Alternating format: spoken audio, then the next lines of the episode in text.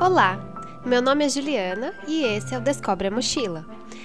Eu tô descobrindo que eu posso tomar o meu café da manhã sem pressa, que eu posso viajar devagar, sentindo as mínimas belezas desse mundo, que eu posso trabalhar com inúmeras coisas, experienciando diversos papéis na sociedade. Mas ainda há muito que eu quero descobrir. Dividindo algumas histórias do tempo em que eu vivi na estrada, para digerir com mais calma as experiências que aconteceram em uma velocidade tão avassaladora. No meio desse processo, eu entendi que para as reflexões fazerem ainda mais sentido, eu precisava trazer outros olhares e vivências de pessoas que me inspiraram tanto a ir, a ir com medo mesmo, a me superar e a crescer. E sem dúvida, esses encontros estão sendo profundamente marcantes para mim, como a cereja do bolo, aquele bolo recheado de aprendizados. É, esse é um jeito bonito, né, de dizer recheado de chacoalhões, que abalaram tudo que eu era, ou que eu achava que era.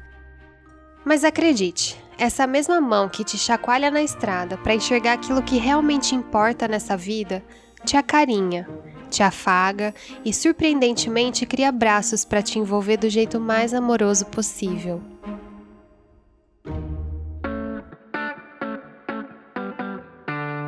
E não haveria encontro mais significativo para falar desse abraço da estrada que nos vira de ponta cabeça do que com as meninas maravilhosas do projeto Mundo Sem Muros. E aí, galera? E aí, ouvintes, primeiramente a gente queria agradecer a Ju pelo convite. É um prazer enorme a gente poder estar aqui compartilhando da nossa história, das nossas experiências. Então, muito, muito obrigada, Ju. E para quem não nos conhece, nós somos Aline e Renata, do projeto Mundo Sem Muros, tanto no Instagram quanto no YouTube.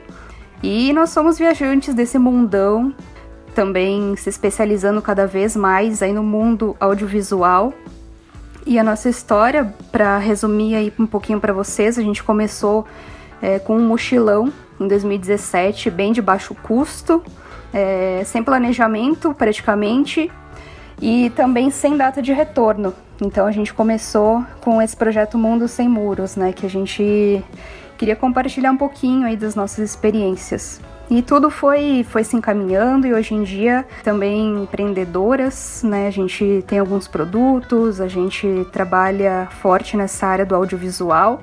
Então a gente está aqui hoje para compartilhar aí um pouquinho dessas nossas experiências. Bom, para quem acompanha os episódios dessa temporada, acho que eu nem precisaria explicar em que parte disso tudo que elas me inspiraram, né?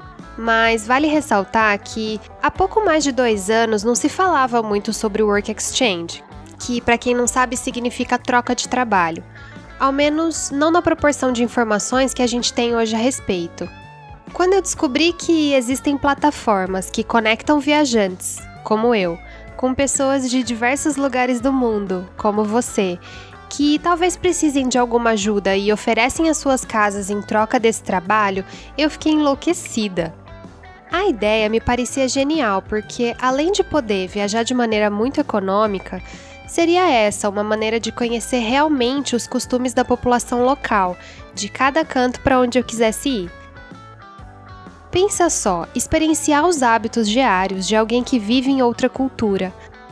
Só que depois da magia vem o turbilhão de perguntas. Ai, mas será que é seguro? Será que o meu inglês vai ser suficiente? E se eu não entender nada do que estão falando? E o trabalho? Que tipo de trabalho eu posso fazer?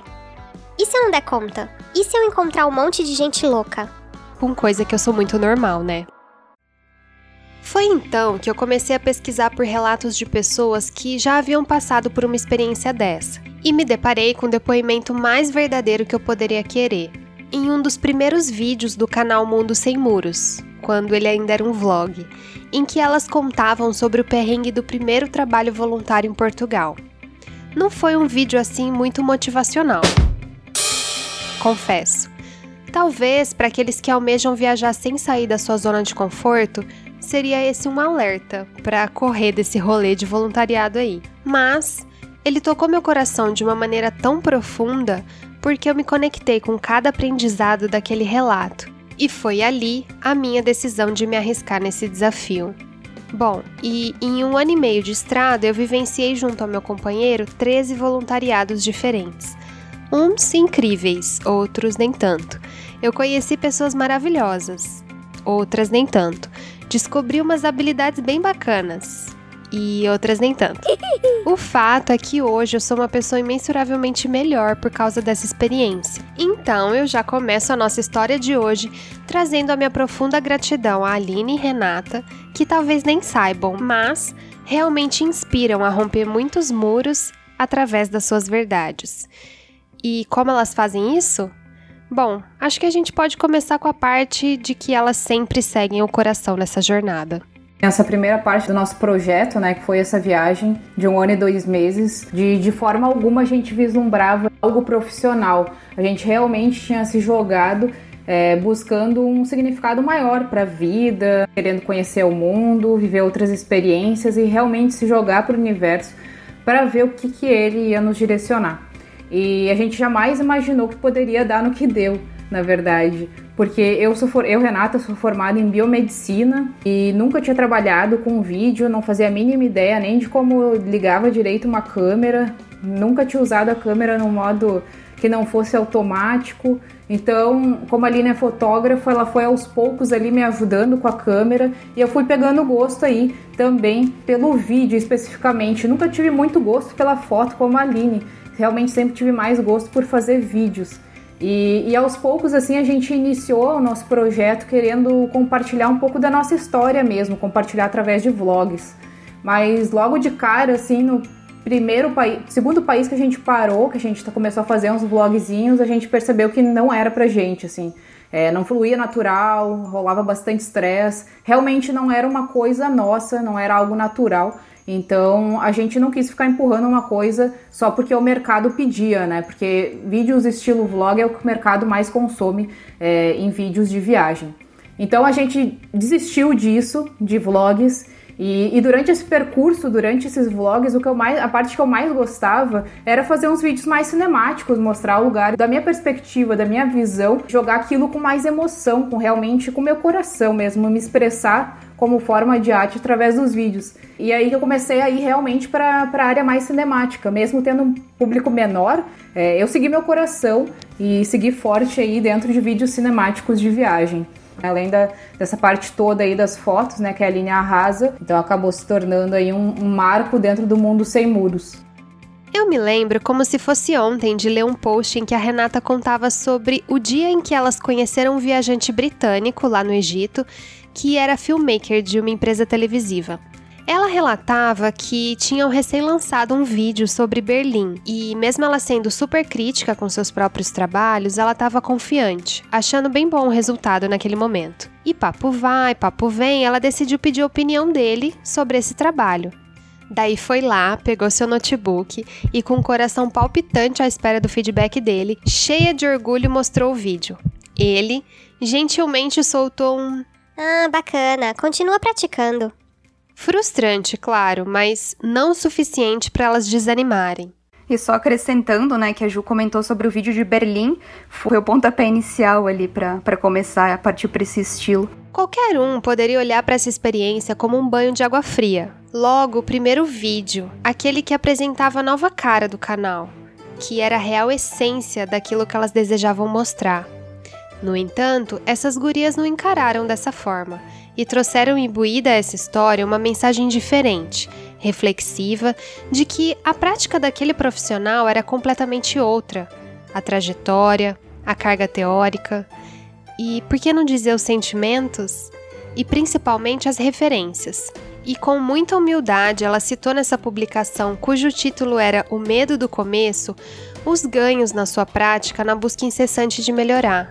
Sempre incentivando ali quem lia, como eu, a não procrastinar para começar um projeto querendo a perfeição logo de cara.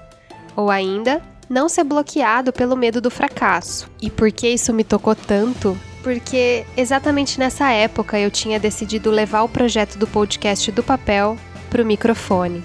E foi aí que eu tasquei o volume do meu coração nas alturas e diminuí todas as vozes do ego que me impediam de começar a gravar. É, a gente não pode nunca se comparar com outra pessoa sem saber realmente qual é a trajetória dela, né? Isso acontece demais dentro das redes sociais, né? Todas as plataformas aí que acabam lidando com números, né?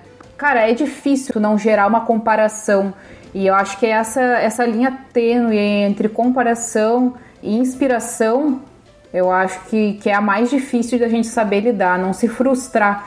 Saber que cada um tem o seu caminho, cada um tem o seu tempo, não é porque o outro conseguiu ali em um ano construir uma comunidade com 100 mil seguidores, não é por isso que tu tem que se frustrar, porque tu não sabe quem são esses seguidores, como é que ele conseguiu esses seguidores, talvez seja realmente muito merecedor né, desses seguidores por algum motivo, mas jamais se comparar. Nunca é o mesmo público, nunca são as mesmas pessoas, nunca é a mesma caminhada, nunca é o mesmo aprendizado. É, cada um tem o seu caminho, né? Eu acho que isso é o mais penoso, é, não, não se comparar com o outro. Porque isso, cara, isso acontece tanto, tanto, tanto nas mídias sociais. A gente já passou por isso demais, assim, de ficar se comparando com a galera, tipo, poxa, olha só, estão tendo a vida perfeita aqui, já conseguem monetizar tão bem, é, já conseguem ter uma casa própria, conseguem se virar super bem, a gente está aqui ainda não conseguiu, fica patinando. Mas, cara, a gente não percebe que são passos de formiguinha que, comparar a um ano atrás, hoje a gente já evoluiu bizarramente, sabe? A gente já construiu a nossa caminhada de forma linda, sabe? De forma genuína, de forma realmente verdadeira. E isso a gente pode até perceber, aconteceu um caso aí recentemente de pessoas aí comprando canais. Isso já acontece desde sempre, né? Compra de seguidor, compra de canal, compra é, de comentário, compra de like. É, essa compra, né? Essa compra por pessoas, essa mentira, né? Por isso, um dos grandes motivos que a gente sempre tenta ser o mais verdadeira possível com o nosso público, sabe? Porque quem entra no nosso Instagram tem esse grande problema, assim é, a pessoa que entra no nosso Instagram pela primeira vez, a pessoa que olha o nosso feed, cria um pré-julgamento de que a gente tem uma vida perfeita, de que, cara, as, pessoas, as duas só viajam, são namoradas, é, ficam viajando por aí, tem uma vida perfeita, fotos lindas, mas não vê o background disso, não vê como é que está sendo feito tudo aquilo, não vê todo o esforço para tirar uma foto, não vê todo o esforço para produção de um vídeo, não é simplesmente ir lá e ir lá e conseguir tudo de mão beijada. Não, cara, são é, meses às vezes montando um projeto, meses, mais meses para vender o projeto para uma marca, para tu conseguir patrocínio, para tu conseguir parceria. Cara, é um trabalho penoso que quase ninguém vê e por isso que a gente tenta ser sempre o mais verdadeiro possível, assim, dentro do nosso Insta a gente realmente tende a querer mostrar as fotos mais bonitas porque a gente trabalha, a Aline, né, é fotógrafa, então é óbvio que ela vai querer mostrar as fotos mais bonitas que a gente tem mas às vezes a gente coloca lá uns carrossel mostrando é, o que tem por detrás, porque a gente sempre quer ser o mais verdadeira possível para não gerar essa frustração também nas outras pessoas, de querer se comparar a vida delas, de que, poxa vida, jamais vou conseguir viajar, jamais vou conseguir ter esse estilo de vida. E às vezes é um sonho dela e às vezes se compara com a vida que ela tem, ou às vezes é, coloca esse sonho tão alto assim, quando na verdade não sabe o que está acontecendo de verdade não sabe que a gente também tem dia, dias ruins, que a gente acorda de mau humor, que a gente briga, que a gente discute, que, que às vezes a gente pensa se a gente está no caminho certo. Cara, o caminho, eu acho que todo mundo tem um caminho que é, que é assim, né? É alto e baixo. A vida é uma montanha russa, né? Nunca é uma constante, né? É, é sempre impermanente, a gente não tem o controle. Acho que agora o coronavírus também mostra bastante sobre isso, né? Então a gente tem que cada vez mais é, parar com essa coisa de querer se comparar ao outro, querer comparar com a vida do outro. Também aprendi com o Mundo Sem Muros que coragem, derivada do latim coraticum, significa cor, coração, e aticum, ação. Ou seja, agir com o coração, além de trazer a verdade, é um ato corajoso. Entre se expor com transparência e mergulhar no mundo empreendedor, as meninas venceram muitas barreiras até estarem certas de suas escolhas. Aline, por exemplo, deixou mais de quatro anos de emprego estável, aprendendo a lidar com a inconstância financeira e se permitiu ainda adentrar em terras estrangeiras mesmo sem falar nada de inglês.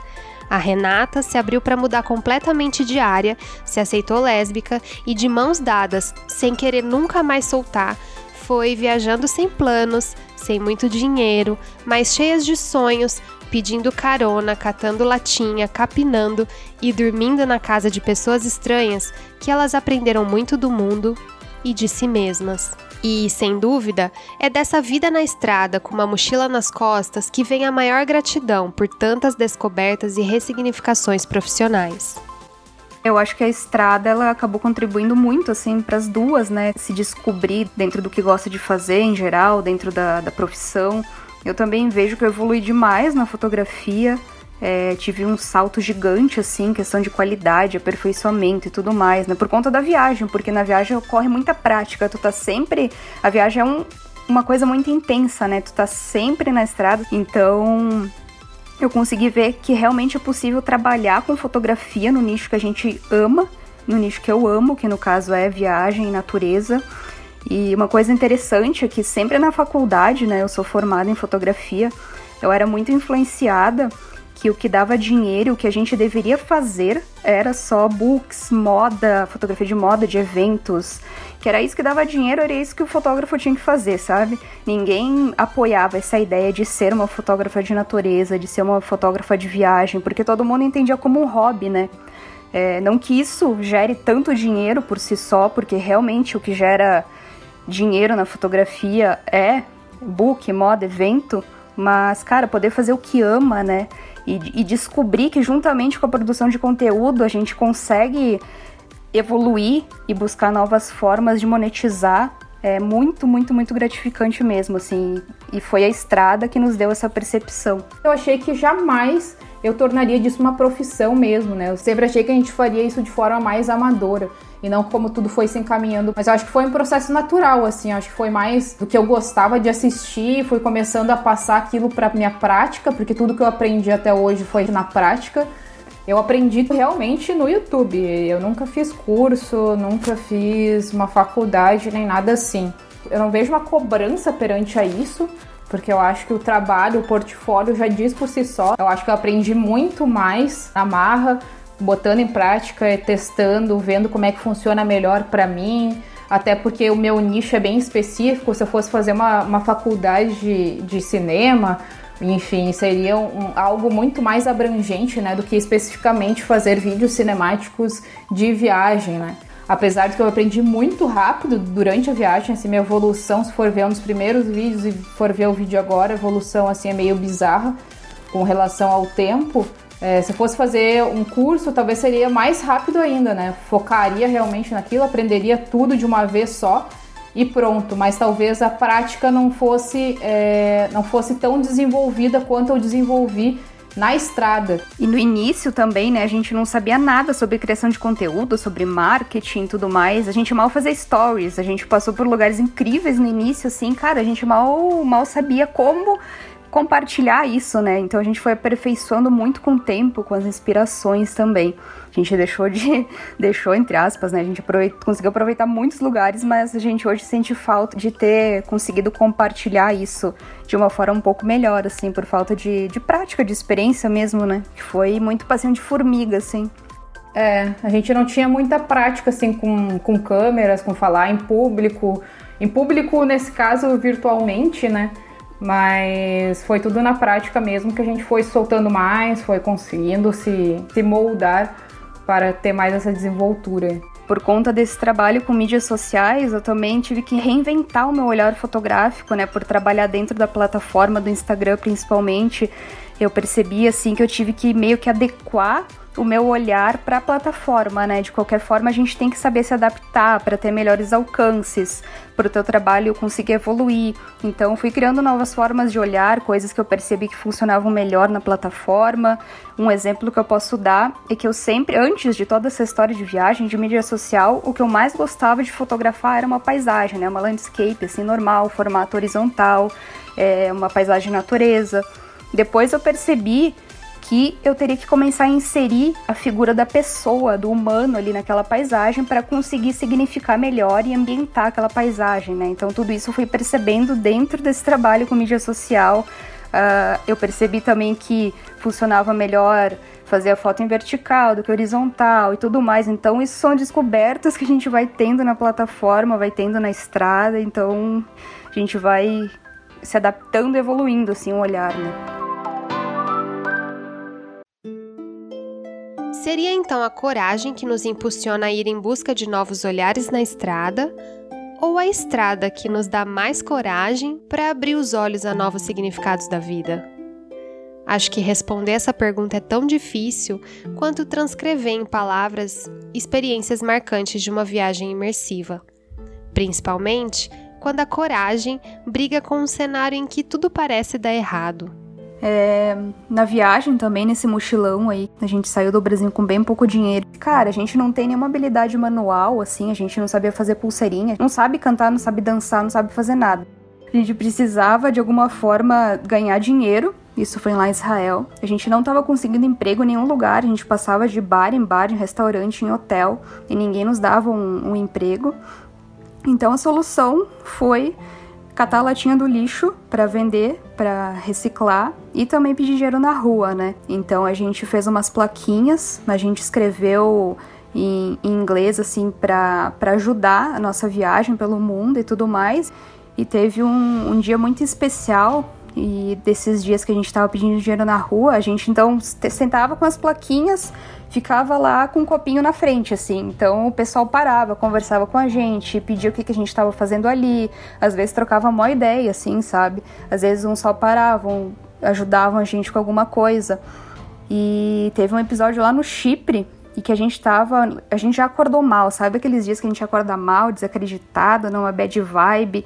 E eu tava falando pra Renata: bom, vamos pra rua, vamos conseguir alguma coisa hoje.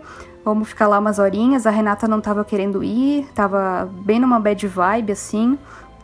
E eu falei, e eu insistindo, né? Vamos, a gente precisa de dinheiro, vamos lá e tal, beleza. A gente acabou indo. A gente sentou lá num cantinho e passou, sei lá, meu, passou uns 40 minutos, uma hora assim e nada, sabe? A gente conseguiu uns centavinhos assim só. A gente já tava pensando em desistir, voltar para casa.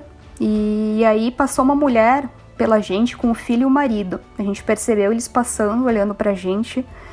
E depois eles voltaram. Eles voltaram e a mulher se agachou.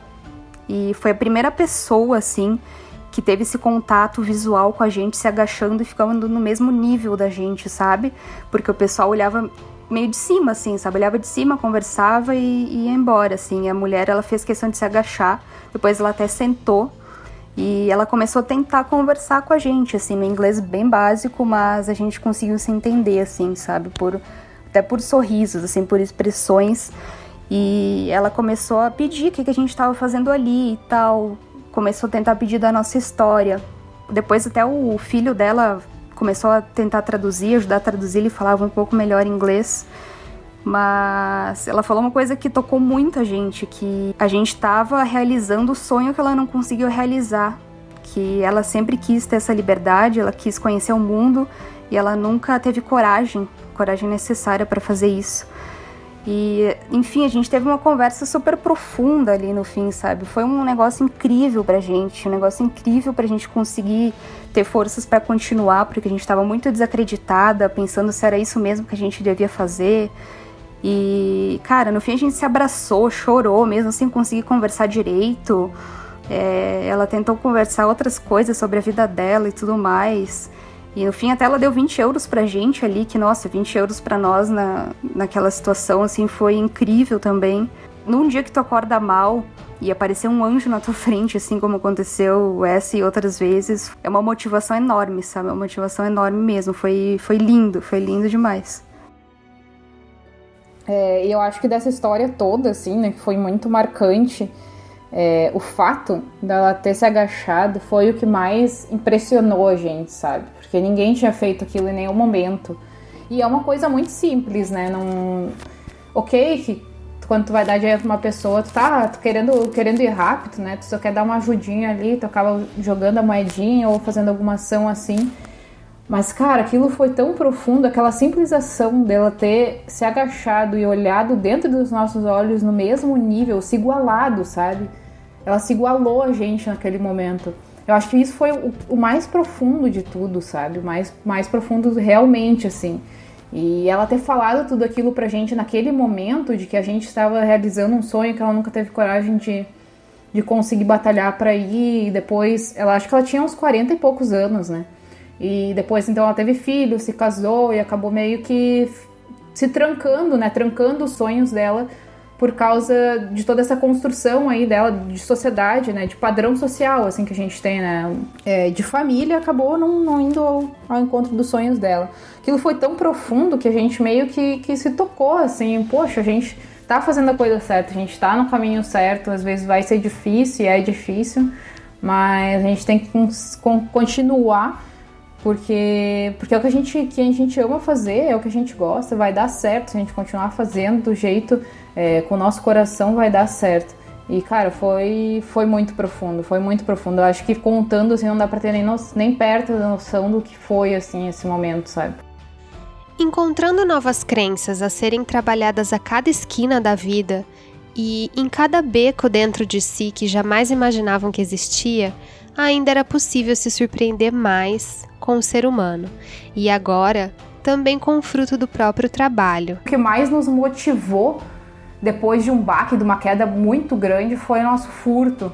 É, a gente foi furtado assim que a gente voltou de viagem, né, desse um ano e dois meses, a gente voltou aqui para o Brasil e aí logo depois a gente foi fazer uma viagem aqui em Santa Catarina, Florianópolis, e era uma viagem curta, só que a gente estava com tudo, com todos os nossos equipamentos, ia ser uma viagem realmente para fazer uma produção audiovisual. Então a gente tinha levado simplesmente tudo, tudo, tudo, tudo, imagina tudo.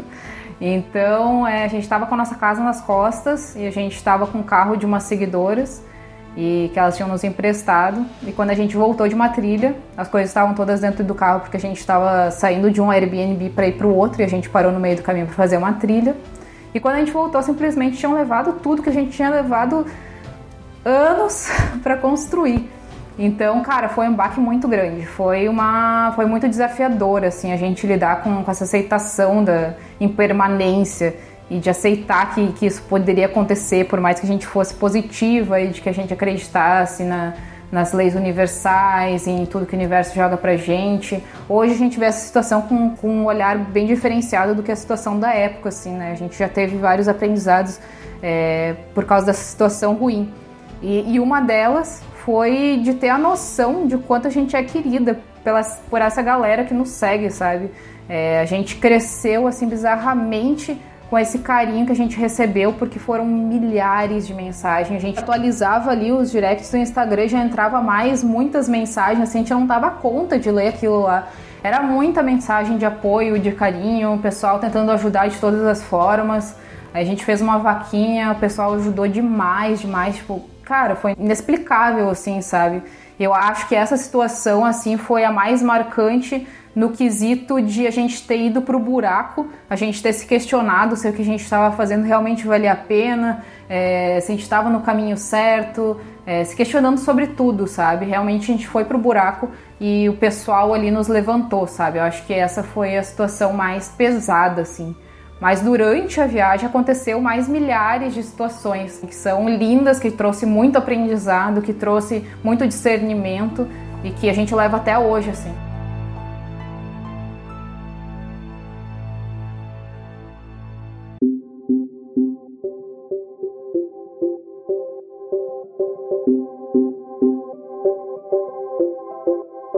Inegável que a estrada traz empatia. Acho, inclusive, que não tem um episódio sequer nesse podcast que eu não tenha usado essa palavra.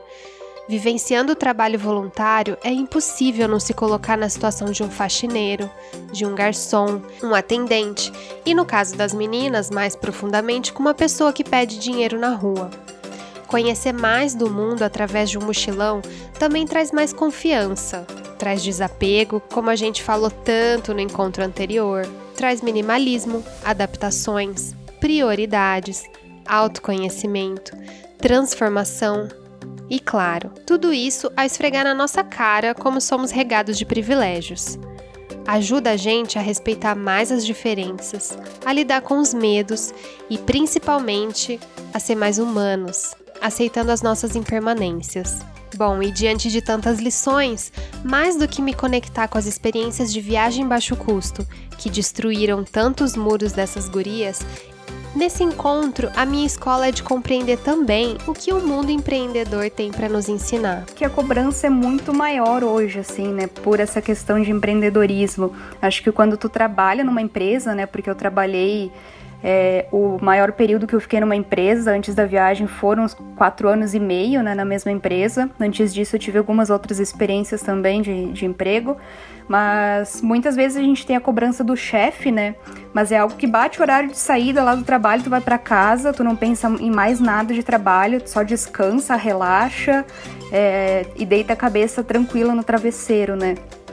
Hoje em dia, sendo empreendedoras e tendo que se virar assim por conta, a gente vê como parece muitas vezes que somos 100 pessoas em duas, sabe? Se dividida entre vários setores, entre várias profissões dentro de uma só, porque a gente vai atrás e batalha com muito mais determinação, assim. É muito mais forte, é muito mais impactante, sabe? Muitas vezes a gente carrega muito peso nos ombros tem muito mais coisa para resolver a todo momento, a responsabilidade aumenta, né? Então acho que isso é o lado negativo, assim, por um, por um viés. Mas o lado positivo é saber que a gente está construindo algo pra gente, né? Um sonho nosso, não construindo o sonho de uma pessoa, não construindo o sonho de um chefe. Então por isso já vale a pena.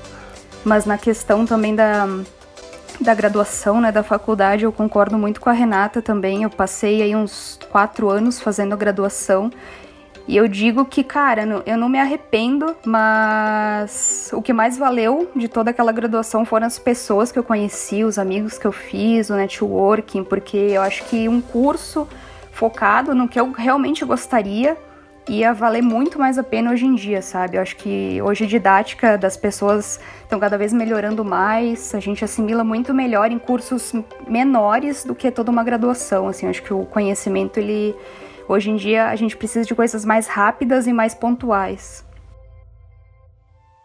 Enquadradas totalmente fora dos limites da caixa que a sociedade insiste nos colocar, não basta elas empreenderem. Elas tinham que empreender na estrada, sendo mulheres dentro de uma relação amorosa e de sociedade nos negócios. Meu Deus, como será essa caminhada?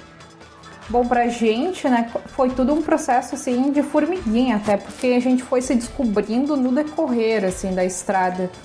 E, e, cara, eu acho que o mais difícil disso tudo, assim, a maior dificuldade é, é ter força, assim, nos momentos difíceis, sabe? É, porque não vai ser do dia pra noite que, poxa, beleza, hoje eu quero viajar, e daqui a duas semanas eu vou tá, vou virar um filmmaker, vou começar a fazer vídeo de, de viagem e vou começar a monetizar com isso aí e minha vida tá feita. Cara, não é, é um processo longo, é um processo cansativo, é um processo que te desgasta muito mais, como a Aline comentou, né? Porque a gente é nossas próprias chefes, né? E no nosso caso, né, além de ser chefe, cara, a gente tem que ser amiga, a gente é amiga, a gente é namorada e a gente é chefe. Então é um combo de tudo junto. E além de todo, dentro do chefe ali tem todas as microdivisões de coisas que a gente tem que fazer. Então é bem cansativo realmente, mas cara, a recompensa é demais, né? Porque a gente tá fazendo o que a gente gosta, é o trabalho que a gente tem prazer de fazer, a gente não tá fazendo porque a gente sabe que no final do mês vai ganhar ali um valor X e vai conseguir aproveitar o final de semana. Não, a gente está fazendo realmente o que a gente quer, que a gente quer o que a gente gosta para construir um futuro que a gente consiga é, desfrutar ainda mais de todo esse prazer com uma forma mais confortável. É um processo cansativo, como eu disse, mas é muito bom também pelo feedback que a gente recebe da galera porque, porque né, como a gente trabalha com o Instagram também, a gente recebe muito feedback positivo e isso nos motiva demais, demais, assim, pessoas que já vieram é, falar que choraram vendo o vídeo nosso, é, a gente deu uma palestra agora, esse, início desse ano, que, cara, geral chorou, então conseguir tocar as pessoas dessa forma é muito gratificante, não tem dinheiro que pague isso, sabe? Então, a dificuldade é, saber aproveitar né, o caminho para chegar onde a gente quer. Mas muitas vezes, sim, é, a gente acaba pensando muito no futuro, a gente não consegue viver tanto o presente, é um pouco mais difícil essa, nesse parâmetro, mas a gente está fazendo o que a gente gosta e a recompensa, sem dúvidas, ela vale muito mais do que as dificuldades, né? Senão a gente nem teria continuado, né? Por tanto tempo aí, firmes no nosso, na nossa caminhada, tendo a certeza que a gente está em busca da nossa missão, que a gente realmente gosta de fazer e passar adiante é, com todo o amor e com toda a nossa paixão aí para o nosso público a nossa mensagem. É, uma coisa que aconteceu de maneira muito fluida foi realmente essa questão de criar essa comunidade, né? Claro que a gente não tem grandes números se a gente for comparar aí com grandes produtores de conteúdo, mas como a Renata falou, até nem é isso que importa, né? Importa o carinho realmente que a gente recebe dessas pessoas. Tem pessoas que nos acompanham desde o início quase da nossa, do nosso projeto. Então isso o, o que mais nos surpreendeu, porque não era uma coisa que a gente buscava no início, sabe? A gente só queria realmente compartilhar e, e, e fotografar e se descobrindo no caminho. Então, criar essa comunidade, assim, é, e, e, fazer muitos amigos. Cara, a quantidade de amigos que a gente fez depois do Mundo Sem Muros foi uma coisa surreal, né? Até a gente conversa assim com a galera que a gente acaba se afastando dos, dos amigos mais antigos, porque a nossa mente muda tanto, né, por conta da viagem. A gente, cara, a gente ressignifica tudo, né? Nossa mente muda, expande. Então a gente faz muitos novos amigos também. Tem amigos que são só virtuais por enquanto, tem amigos que a gente já teve o privilégio de conseguir encontrar, de ir pro bar beber cerveja, de ir pra festa, tudo por conta do projeto. Então isso foi a parte mais legal de todas.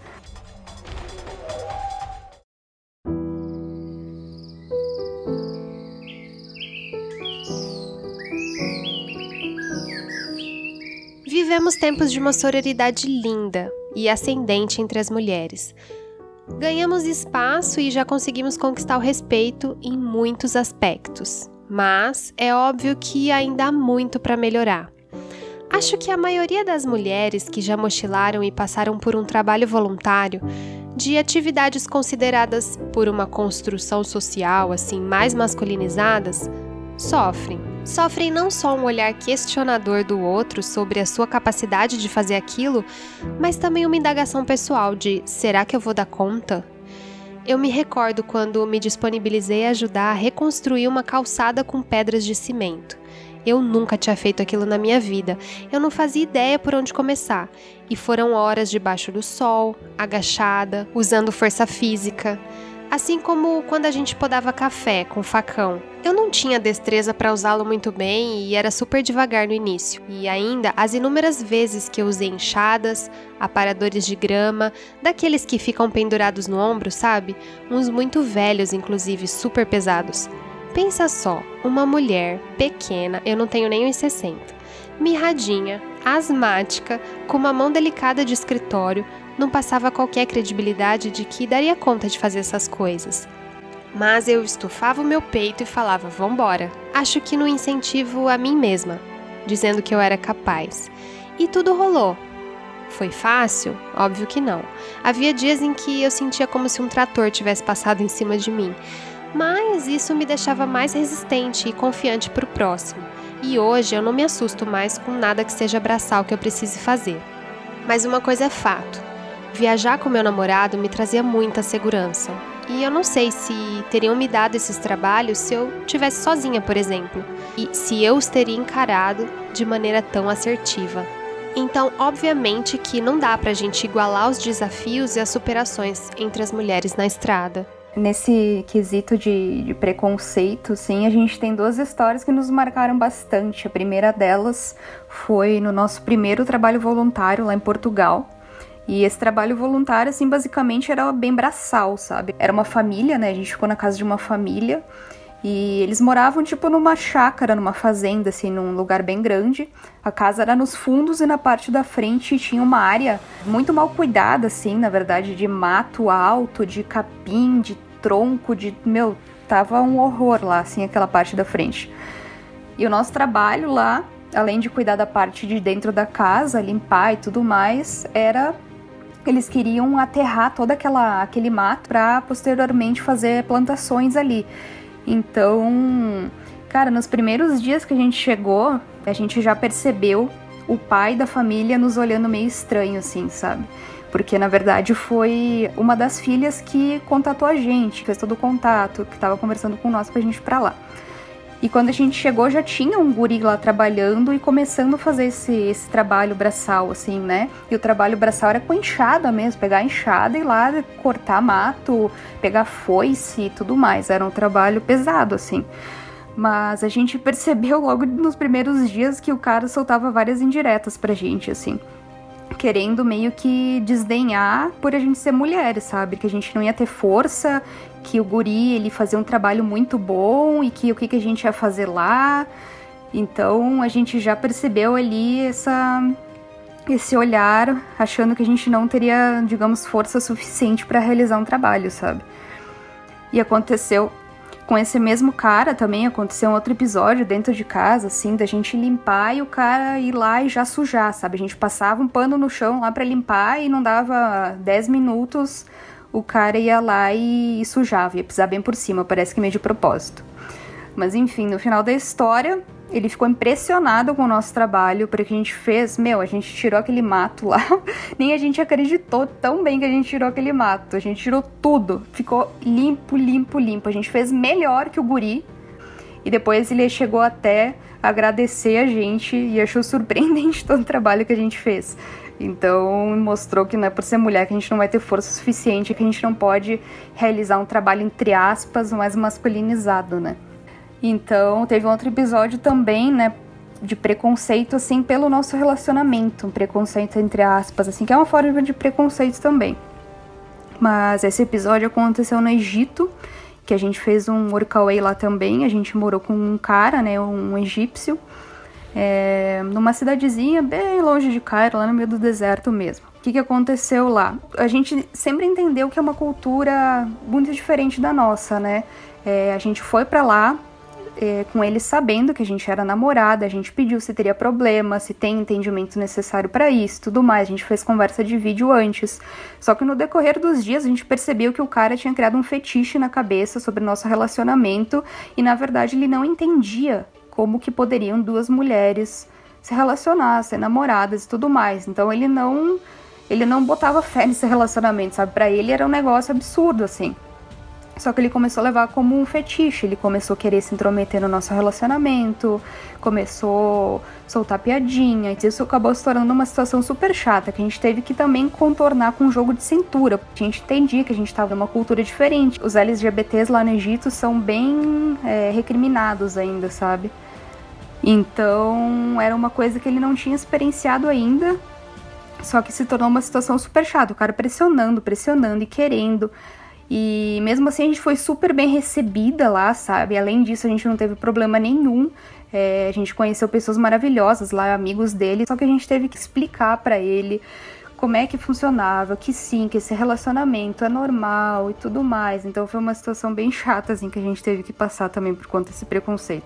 E acabou acontecendo de novo uma situação dessas lá em Israel, também no Workaway, que a gente morou com, com um cara só. E ele também começou com essas histórias logo no primeiro dia de, de usar nossa relação como fetiche. E o cara, já acho que no segundo ou terceiro dia que a gente tava lá, ele me solta que, ah, eu queria ver vocês se beijando. E tipo, como assim, cara? A gente, nessa vez a gente já soltou a letra de primeira, assim, meu. A gente falou, olha, me desculpa, mas a gente tá aqui para fazer o nosso trabalho. Então a gente vai embora amanhã se tu não concordar com a nossa relação, que a gente sim somos namoradas e a gente tem uma relação fechada, a gente não quer não quer ninguém na nossa relação e tudo mais. A gente foi bem rígida né, nesse quesito. É, em Israel a gente teve mais jogo de cintura porque a gente já tinha passado por episódio antes, foi o país antes que a gente estava, que era Egito, e por ter mais liberdade ainda de, de falar assim com mais imponência, falar já de cara, assim. Eu não deixei ele nem respirar, porque a cultura lá, é, eles aceitam muito bem relacionamento LGBT, então lá é muito comum, assim, uma das maiores paradas LGBT, se não a maior é, então ela vive, né? Então, cara, ali eu não, eu não mensurei o que eu ia falar. Porque ali ele sabia muito bem e sabia, e tinha total entendimento de que é um relacionamento normal. E ele vive com outros olhos. Mas ele logo pediu desculpas, assim, se colocou no lugar dele. E depois tudo fluiu. Essas duas pessoas são pessoas muito queridas, assim, que a gente tem um carinho muito grande. Aconteceu isso, mas é, são pessoas que a gente realmente construiu uma amizade, são pessoas boas, mas que teve esses episódios, assim. E a gente sempre fala isso. Foram episódios que aconteceram durante a viagem. Depois também aconteceu de novo na Turquia, aconteceu quando a gente pegou carona, Aconteceu em algumas situações pontuais, assim. Foram poucas situações, mas aconteceu. Aconteceu também na Alemanha. É, mas, cara, isso aconteceu praticamente em todos os lugares, independente da religião, da, da cultura. Aconteceu já aqui no Brasil. E, e é sempre esse preconceito para esse lado de fetiche, não é um preconceito por ah, que feio, duas mulheres, entendeu? Não, é realmente o cara querendo se intrometer na nossa relação com uma, um terceiro, né? Respeitamos quem tem esse tipo de relação, achamos tudo certo, não vejo como forma ruim nem nada assim, bem pelo contrário. Mas o nosso relacionamento é um relacionamento fechado. Então, esse tipo de situação aconteceu em diversos lugares. Não é, não é porque ah, não vou viajar, não vou ir para o Egito porque pode acontecer isso. Eu acho que tu tem que ter os cuidados necessários para isso. É, só estou querendo aqui resumir que isso pode acontecer em qualquer lugar do mundo, né? Não é só porque é muçulmano que vai acontecer, ou sei lá o que, entende? É, pode acontecer em todos os... Já aconteceu com a gente em praticamente todos os lugares, assim. Eu acho que viajando a gente tem que aprender a ter esse jogo de cintura, né? Porque a gente não pode só chegar na casa de uma pessoa num dia e sair no outro, não é fácil, né? Precisa toda uma logística. Então a gente tem que tentar lidar da melhor forma possível com essas situações ruins, assim, principalmente nessas questões de trabalho voluntário e tudo mais. Mas é claro que não se calar ou não se rebaixar ou, ou deixar ok né, esse fato de menosprezar por ser mulher, acho que não nesse sentido, né? Sim, só respeitar a cultura de cada um, mas da forma adequada. Né? E para corroborar que é possível ter respeito ao outro, mas ao mesmo tempo delimitar o seu espaço, fica aqui uma reflexão sobre a atuação feminina em mercados de trabalho cuja predominância ainda é tão masculina. Cara, todas as minhas referências, assim, 99,9% das minhas referências são masculinas. Então é uma profissão masculinizada, né? Não, isso não dá para negar. Para fotografia eu acho que não é tanto, mas para vídeo ainda é uma profissão total dominada pelos homens. Agora que eu acho que está começando mais as mulheres se inserir, porque estão tendo mais referências de outras mulheres. E até por isso que a gente também busca compartilhar cada vez mais coisas sobre essa área audiovisual também. É, de inserção da mulher dentro do audiovisual, eu acho que é importante ter essa referência, sabe? Eu sou bem, eu sou bem sensitiva, assim, com, com esse tipo de coisa. E, e já em milhares de situações, assim, que a gente vai mostrar o trabalho. Primeiro que não querem olhar o trabalho porque acham que vai ser uma coisa nada a ver, porque a gente é mulher, então jamais... Quando a gente fala que a gente trabalha com audiovisual, as pessoas jamais têm o, o pensamento de que é o que a gente produz, sabe? Jamais é, coloca os nossos vídeos como alguma coisa que pode, possa acontecer sendo realizada pela gente. Então quando a gente mostra, todo mundo fica espantado, assim, fica tipo, ah, como assim? Foram vocês mesmos produziram? Só vocês duas? Sozinhas ainda, que tem mais essa, né? Que todo mundo fala, ah, vocês viajam sozinhas, vocês são sozinhas. Na verdade, não, a gente é uma dupla, somos duas pessoas, não sozinhas. Tem muita essa tendência, né? Só porque é, não tem uma figura masculina é sozinha. Não, cara, somos duas pessoas e somos nós duas que produzimos esses vídeos. E, e sim, tem, tem, tem, tem esse olhar ainda, que eu acho que por ter pouco mercado para mulher nessa área, mas eu acho que não tem que, eu acho que a mulher tem que cada vez mais ir com força para cima e por isso que eu insisto nisso e por isso que eu tento cada vez trazer mais conteúdo disso ali nos stories e mostrar que, que mulher é capaz, mostrar que mulher tem que ir, porque eu acho que muitas delas têm essa vontade, mas não vão porque se sentem diminuídas, sabe? Tantos profissionais que já trabalham com isso sendo homens. E eu acho que não, né? Tu tem que seguir o que tu gosta de fazer, independente de profissão que é, independente do que, do que é que seja. Acho que criar força, né? A gente mesmo tem que aprender cada vez mais a criar força para construir o nosso espaço e para surpreender, né? Acho que depende muito da gente.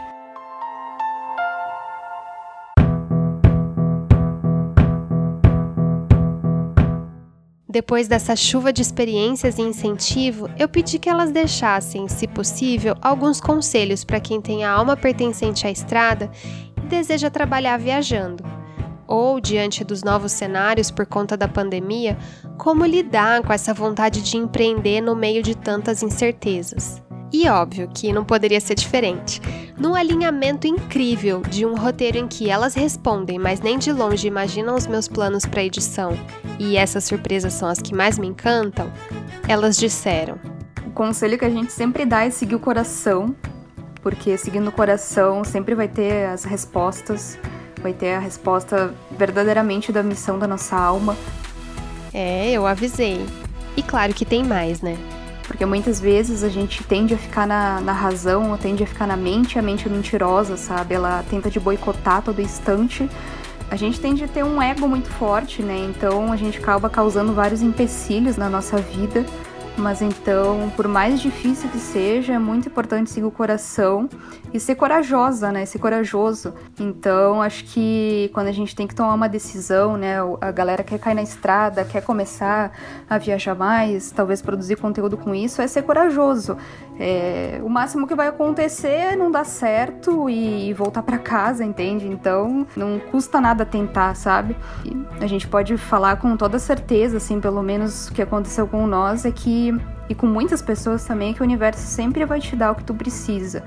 Então, quando tu entra nesse fluxo do teu coração, da tua missão de alma, o universo sempre vai te dar o que tu precisa, te encaminha, sabe? As portas se abrem, as coisas se direcionam.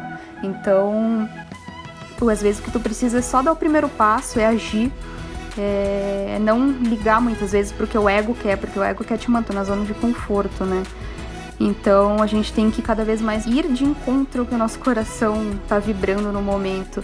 Então, para mim foi muito difícil tomar essa decisão no início, lá atrás, né? Tomar essa decisão de sair de emprego, de começar a viajar, para mim era um negócio muito absurdo, assim. Mas eu vi que, cara, foi a melhor coisa que eu fiz, foi a melhor decisão que eu tomei.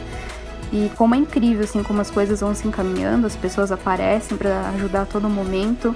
E ter essa gratificação, assim, de saber que tu tá alinhada com uma missão maior aqui na Terra, sabe? O obstáculo vai surgir, né? As pessoas têm muito medo, assim, de o que, que vai acontecer, é, será que vai dar certo? Será que eu vou ter muito problema? Olha, uh, problema a gente tem a todo momento, né? Faz parte aqui da nossa condição humana, faz parte ter obstáculos mas a gente também adquire muita força, né? Uma jornada assim de viagem, de, de empreendedorismo. Então, é seguir o coração. E só acrescentando aí, a Aline falou aí durante essa última questão aí que tu abriu sobre dar certo, né? A Flá a única coisa que pode acontecer é não dar certo e tu volta para casa. Mas, cara, o que, que é dar certo, tá ligado? As nossas mentes ficam sempre criando essa coisa chata de certo e errado, e às vezes o errado que a gente diz, nossa mente fala que tá errado, é a coisa mais certa que já aconteceu, sabe? Eu acho que de tudo tem os dois lados, que a gente fala, ah, deu errado, mas o que, que, poderia ter acontecido se aquele errado não aconteceu, sabe? Isso a gente se questiona bastante, assim, quando acontece alguma coisa que a gente não quer, né? É, mentalmente a gente não quer, nosso ego não quer, nosso, a gente acha que a gente é, não é merecedora daquilo, a gente sempre se pergunta. Né? Isso a gente se questionou bastante durante quando a gente foi furtada, né? E se a gente não tivesse sido furtada, a gente poderia, sei lá, ter seguido o caminho naquela noite, ter batido o carro, ter morrido. A gente poderia ter seguido o caminho, ter sido sequestrada, poderia ter acontecido muitas coisas, sabe? A gente acaba sempre dando muito poder para. Nossa mente mesmo cria de errado, né? Então a gente tem que ter meio que tentar relevar isso de certo e errado também. Acho que isso a estrada acaba mostrando bastante. E cara, medo sempre vai ter, sabe? Acho que todo mundo tem os seus medos de sair. Essa questão de sair da tua zona de conforto, que durante a viagem acontece o tempo inteiro é, gera um, um medo, né? Então, cara, se aparecer o medo, tenta enfrentar, sabe? Aceita ele. Eu acho que não tem que também negar o medo. Eu acho que a gente tem que sentir o medo, aceita ele, deixa ele lá quieto. Todo mundo tem medo, mas não deixa que isso te paralise, né? Se não te for paralisado pelo medo, aí ferrou. Então a gente deixa de seguir o nosso coração. Acho que isso é bem importante também. Eu acho que é, se reinventar, eu acho que vai acontecer com praticamente todas as profissões. Eu acho que, que eu acho que não vai ser igual quando terminar essa pandemia. Eu acho que nada vai ser igual, tanto economicamente falando quanto a forma com que vai ser o consumo das pessoas. Eu acho que vai ser diferente. Eu acho que vai mudar. Acho que tá mudando, né? É, é uma coisa muito triste, né? Não podemos ser hipócritas aqui de falar que, claro, que tudo isso está se ressignificando, a gente está tendo muito aprendizado de coletivismo, aprendizado aí de processos internos, é, máscaras caindo durante esse processo, Mas, cara, é, é uma situação horrível, né? Mas é, eu acho que é trazer um, um novo olhar sobre isso, sabe? Pensar em novas possibilidades.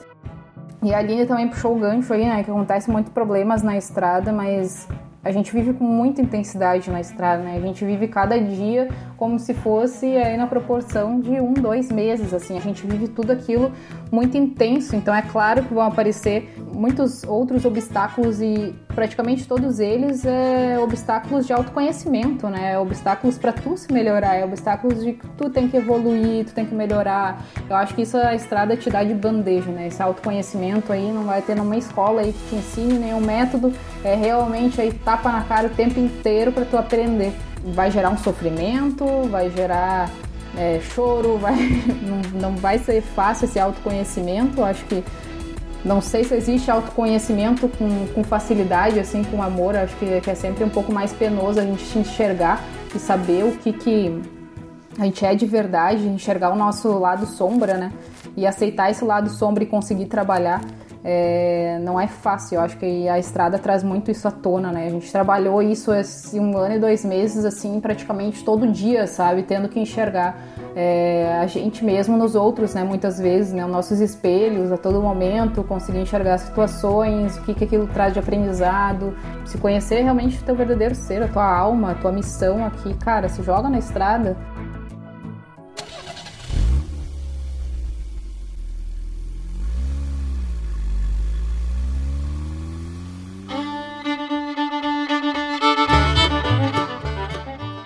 Sabe que nessas últimas semanas, enquanto eu editava os episódios com um pouco de dificuldade, porque eu venho tentando desbravar novos softwares de edição, aprendendo a garimpar as melhores trilhas sonoras e até criando uma pauta com personalidade e organização, eu recebi algumas mensagens de ouvintes, amigos e familiares com quem eu não falo já há um tempo, me dizendo sobre os seus sentimentos enquanto ouviam as histórias contadas aqui. Isso foi fundamental e muito marcante. E eu agradeço a cada palavra de incentivo que me motivou a seguir meu coração e escrever com toda humildade para as pessoas que me inspiraram a vivência na estrada. E entre um convite respondido com poxa, não vai dar agora, ou quem sabe numa próxima, teu aceite mais que acolhedor da Aline e da Renata foi sem dúvida esse universo fluindo para que eu encontrasse as palavras que eu realmente precisava ouvir nesse exato momento. Eu confio ainda que esse universo possa convergir nossos caminhos em algum lugar lindo desse mundão quando finalmente a gente puder voltar para o abraço da estrada. Gratidão de toda uma vida, meninas. Eu desejo a vocês nada mais do que um mundo sem muros e que quaisquer barreiras nos teus caminhos venham apenas para confirmar o quão forte vocês são e o quão mais alto vocês podem voar para poder ultrapassá-las. Oh, a gente agradece, sem dúvidas. Foi ótimo participar. Foi maravilhoso. Muito, muito obrigada mesmo. A gente que agradece. A pauta foi maravilhosa também poder falar desses assuntos. Então, só gratidão. Muito obrigada. E, cara, parabéns de novo pela organização. Verdade. E sucesso, né? Sucesso aí no projeto. É, muito, muita luz aí na caminhada, muito sucesso. Muito obrigada pelo convite de novo. Obrigada a você que me ouve por me acompanhar em mais um encontro desses que começa com frio na barriga e acaba com a mente explodindo de reflexões. Segue o Mundo Sem Muros lá no YouTube para ver os vídeos cinemáticos tão citados aqui. Segue as meninas também no Instagram. Vocês vão poder encontrá-las através do destaque do episódio 8 nos nossos stories, com uma série de fotos bem bacana que elas mandaram pra gente. Qualquer dúvida nos escreva, pois é sempre um prazer ouvir tu que tá aí do outro lado. Bah, mas acabou o episódio, eu já tô falando assim, igual as gurias. um grande beijo, até a semana que vem, em casa e sem pressa. Beijo, brigadão, valeu.